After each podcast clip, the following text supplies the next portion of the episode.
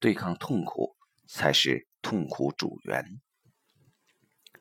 通常，当下所产生的痛苦都是对现状的抗拒，也就是无意识地去抗拒本然的某种形式。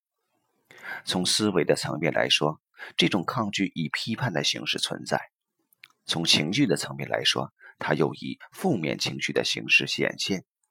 痛苦的程度取决于你对当下的抗拒程度以及对思维的认同程度。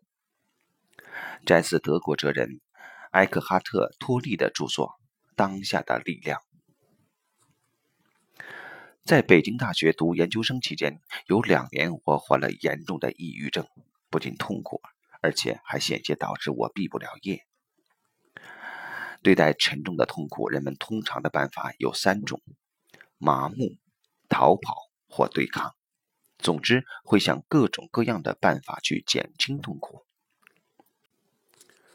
但我没有和这沉重的痛苦对抗，这不是一种有意识的做法。没有人，也没有书籍告诉我这样做。我只是自然而然地做到了这一点，沉入悲伤中，体会它，看着它，理解它。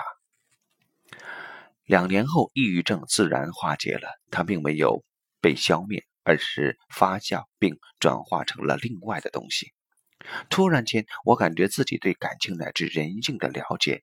深了很多，似乎一下子什么书都可以看懂了，什么人的故事都可以听懂了。我研究生毕业后来到广州，先是做国际新闻编辑，从2005年起做心理版编辑，到现在记载了很多次类似的体验。这些体验让我确信，一份体验，不管它带给我多大的痛苦。只要不做任何抵抗地沉到这份痛苦中，体会它，看着它，那么它最多半个小时后就会溶解并转化。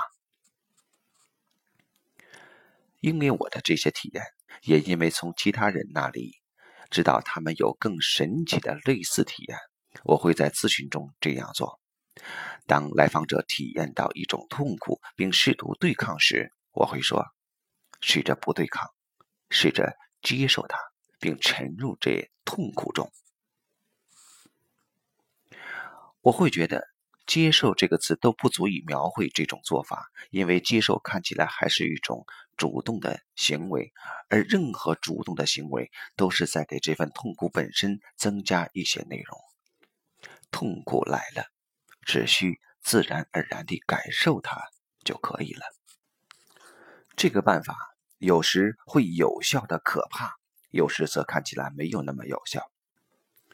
之所以有时没那么有效，也许一个原因是，当看到来访者难以承受一些痛苦时，我也会担心，所以会做一些事情让来访者感觉舒服一些，暂时适当远离这份痛苦。这也是心理治疗的经典做法，即心理医生要根据来访者的接受程度处理其痛苦。或者说，让来访者自然而然地去展开其痛苦。一般说来，随着来访者与心理医生的关系越来越牢靠、越来越信任、越来越安全，来访者会自然而然地展现更多和更大的痛苦。这就像剥洋葱一样，痛苦只是洋葱的内核，而围绕着这个内核，一个人发展出了复杂的防御方法。也就是对抗这个痛苦的种种办法，但因为在心理医生那里感觉到安全，那些外层的防御方法一个个被放下，最终那个核心的痛苦，也即事件发生时所产生的可怕体验，也可以展开了。这时也就有了修复的机会。不过，有时我总是会幻想，作为一个心理医生，也许可以陪伴来访者直接去面对。这个内核。